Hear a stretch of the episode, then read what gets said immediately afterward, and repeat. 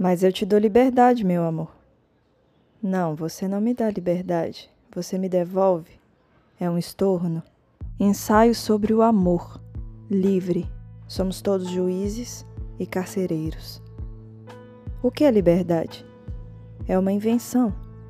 O que chamo de liberdade é algo que não se possui de prima. É sempre uma devolução. Provavelmente não é possível ser livre por inteiro, mas é possível reconquistar espaços. Há uma metafísica nessa afirmação, uma vez que a própria liberdade, estorno, torna-se uma ideia, e uma vez que nunca a tivemos ou a teremos de forma total, sua totalidade se mostra transcendente. Fica parecendo platônico, mas não é por esse caminho que quero ir. O território da liberdade estorno que trago não vive no mundo das ideias, a moda de Platão. Não é imutável, não é a verdade e muito menos atrelada à perfeição, ao verdadeiramente belo e sublime. Sobretudo, não diminui ou condena o espaço da existência na nossa realidade possível, mas expande suas possibilidades. A liberdade que exponho é arte, criação, invenção, é patafísica mais que metafísica. Somos todos inventores a priori. O que é o amor? É uma invenção. O amor, enquanto entidade universal, não existe. E se existir, estamos longe de achar uma definição pura e imutável que dê conta do seu significado. Quando alguém diz eu te amo, nem a pessoa amante e nem a amada faz ideia do que isso significa de fato. É onde a comunicação, que sempre é ruim, torna-se ainda mais débil as cobranças se instauram e emerge a frase: Você não me ama de verdade. Cada indivíduo costuma trazer a sua fita métrica para medir o amor. Entretanto, a unidade de medida não tem padrão. Metáfora de Marina Colassante. Assim, ninguém ama ninguém de verdade, já que a verdade aqui não existe. Existem criaturas querendo consolidar seus próprios valores, suas próprias medidas ou as medidas aproximadas que a moral vigente estipular, mas elas insistem em dizer que não. No subtexto dizem: a minha fita métrica é a certa, a boa, a melhor. L'amore non existe. Esse é o título de uma canção que, por um insight ou um clarão em mineirês, destruiu o amor histórico que me assombrava. Agora era preciso livrar o amor se eu quisesse ainda viver com ele, se eu quiser que ele exista. O amor, na sua existência livre, não habita a balança do bem e do mal. Abre aspas. O bem, assim como o mal, não tem sentido. Um e outro são seres da razão ou da imaginação que dependem totalmente dos signos sociais, do sistema repressivo das recompensas e dos castigos. Fecha aspas. Citação do livro A Filosofia Prática de Spinoza, escrito por Deleuze. Esse dualismo é herança maniqueísta impregnada em nós ocidentais até as entranhas, misturada ao tipo de valoração do platonismo cristão. Nosso amor nos seus aspectos mais populares, é quase sempre platônico. Se a verdade sobre a nossa existência existe, como poderemos identificar dentre todas disponíveis qual é a verdadeira? Problema sem solução? Areia movediça? Posso aceitar verdades sobre o amor, desde que provisórias, possíveis, limitadas, inventadas. Por isso insisto na palavra invenção. Contradição. Temos mania de querer organizá-la, mas é impossível. Basta olhar com profundidade para ver que ela está sempre ali, em tudo. Para criar sentido, precisamos da contradição. Para viver, é preciso criar sentido, múltiplos sentidos. Qualquer cosmologia precisa aceitar a contradição se não quiser negar o infinito. Temos um sério problema com o infinito. Ele carrega uma carga nihilista que pode ser atordoante, até mesmo nas aulas de matemática, com exceção da promessa de paraíso eterno, para quem se interessa por ela. Me parece interessante um nilismo de passagem, condição a se superar, já que o nilismo absoluto pode ser paralisante. Fé cega e faca molada, à moda de Milton Nascimento e Ronaldo Bastos. Ou fé cega e pé atrás, à moda de Humberto Gessinger. O jeito de amar mais ordinário que temos experiência, pegando a parte mais objetiva e superficial possível, tem segurado todo um sistema nas bases mais submissas e ocultadas. Por ele, lutamos para manter as cordas bem amarradas, para que a engrenagem não se altere. Admitir que o amor seja livre é muito perigoso e exige uma justiça dinâmica, flexível, mais ética, menos moral e em constante movimento. Sim, eu escolho diferenciar moral e ética, mesmo que na raiz dessas duas palavras tenham o mesmo significado. É preciso aceitar que a justiça tarda, falha e nem sequer existe por si só. Nós a criamos. Nós somos os inventores dela. E que a busca pela perfeição é um modus operandi de dominação. Determinaram, determinam e determinarão o que é perfeito e certo em bases dogmáticas, oprimindo os imperfeitos superestimando os corpos dóceis.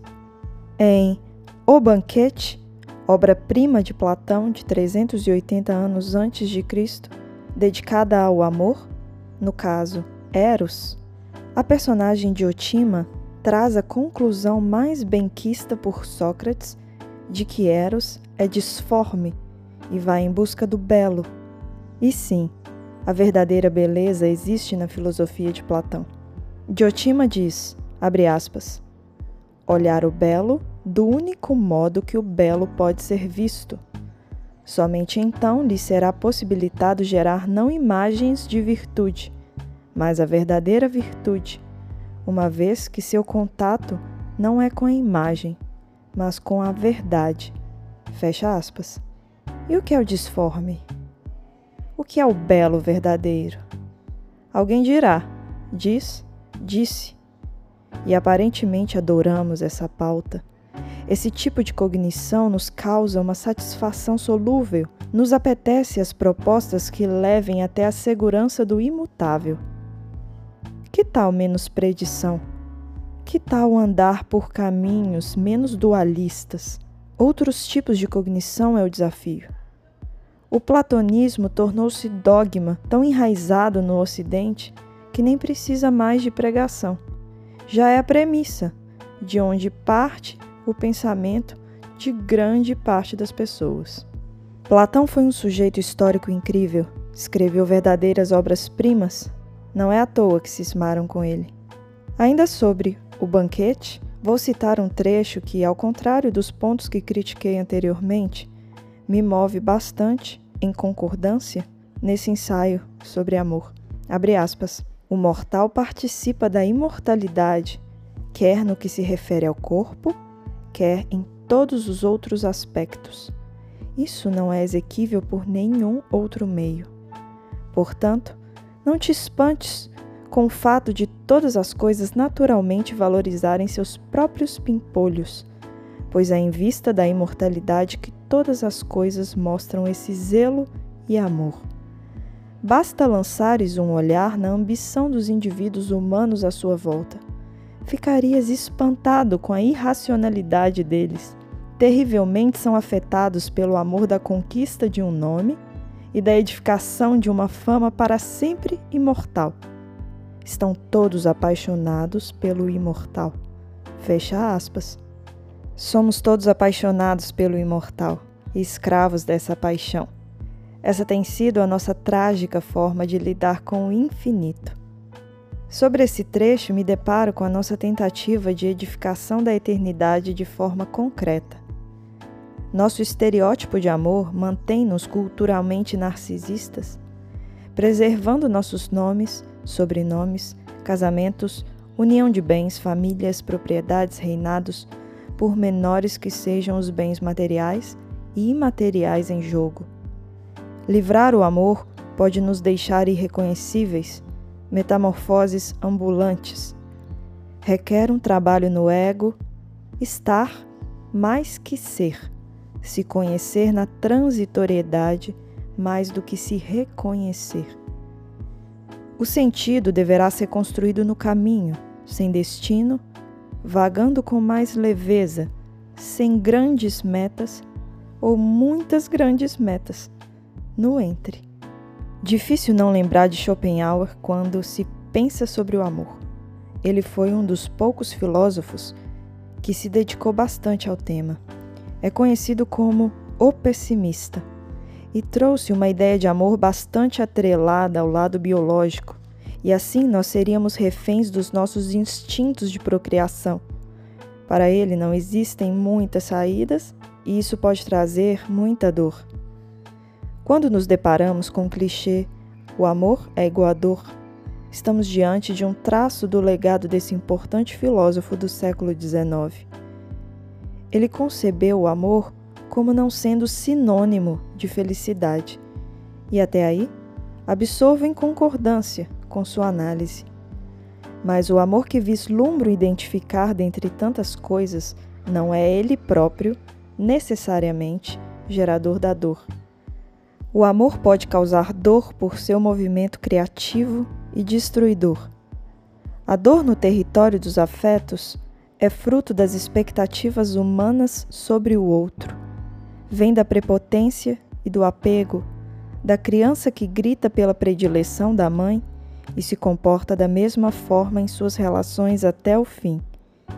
Somos vaidosos e a vaidade excita. Sim, eu quero descolar o amor da dificuldade do ser humano de lidar com a falta, com o desejo, com o desequilíbrio, com a rejeição. Não estou interessada em defender que amor deve ser isso, amor é aquilo. Quero propor uma proposição a quem se interessar e a quem fizer sentido. Já aviso que os interessados não darão conta desse amor, até porque ele não tem a ver com isso. Não é sobre dar conta, experimentação. Vamos identificá-lo dentre tantas coisas para que possamos admirar sua liberdade e que paremos de culpá-lo por nossa miséria. Que possamos identificar egoísmo, vaidade, inveja, ciúme, posse, agressividade, vontade de poder sobre corpos, vício em predileção, ilusão e tantos outros fenômenos que atribuímos ao amor. E se o DNA é nosso karma, vamos aprender a surfá-lo citando Humberto Gessinger mais uma vez. O amor que estou propondo tem a ver com criação, movimento, transformação, desejo e não com o produto deles. O produto deles vai variar dependendo da nossa capacidade de digestão, do nível de apego, de negação, de observação das nuances do real, da concepção de realidade, da predisposição a fantasiar e exigir que a fantasia se transforme em execução prática. O produto pode ser dor, mas não necessariamente. E caso seja, a questão passa a ser o que se faz com essa dor. Normalmente, a dor tende a ser exaltada e a pessoa, que se identifica como vítima, inaugura sua sofrência. Agora é um refém que merece receber as condolências. A palavra romantismo tem um senso comum nebuloso que faz muita gente estranhar quando defendo que é preciso destruir o amor romântico. Quando apresento essa ideia, não proponho que as pessoas parem de fazer poesia, de presentear com flores, fazer um jantar especial ou o que mais isso pode significar no campo das sutilezas. O ideal romântico que deve se destruir é o da idealização da realidade e das pessoas, da romantização da dor, da união, da honra, da moral e até da morte. Diga que você é minha Você é e será o único amor da minha vida. Não posso viver sem você. Somos cada um a metade da laranja. Almas gêmeas, nascemos um para o outro. Você nunca me amou. Pensei que você fosse diferente, mas é igual às outras. Não se dá valor, não te reconheço mais. Você, você mudou. mudou. Destruindo o amor romântico, tem muita música que deixa de fazer sentido. Algumas podem continuar lindas, mas como peça, não mais aquele grito ressentido de vingança ou alimento para a sofrência. Quem livra o amor tende a ser mais forte. Isso pode causar muito repúdio em quem sofre de amor preso. Somos educados para ter amor moral. Aqui não queremos amor imoral, e sim amoral, sobretudo ético. Qual será a ética? Devemos construir. Não tem livro guia. Abre aspas. A minha liberdade acaba onde começa a do outro. Fecha aspas. Parece perfeito se o outro não quisesse se apossar de grande parte da minha liberdade, alegando ser dele, e ele realmente acha que é dele. Aí, nesse espaço de interseção das liberdades de dois indivíduos ou mais, a ética precisa ser construída em parceria. Caso, vistos os limites de cada um, essa parceria queira mesmo prosseguir. Diversas vezes a parceria acaba por medo do caos, medo da natureza do próximo, mesmo quando o grande perigo apenas afete o controle que um quer ter do corpo e da mente do outro. Duas coisas que para mim são uma só: mente é corpo, corpo é tudo, é o todo. Vou parar por aqui, não porque seja o fim do texto, mas porque decidi parar. Tudo que é, aqui, significa pode ser. Por isso escrevi um ensaio, e não haverá espetáculo final. O medo de amar é o medo de ser livre. Título de uma música de Fernando Brant com Beto Guedes. Abre aspas.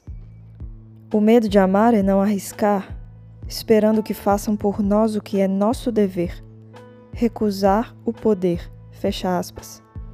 Recusar o poder, ser impotente e seguir apenas como juiz dos outros, sendo julgador sem legislar, procurando outros ressentidos e medrosos, que são muitos, para defender-se da transformação.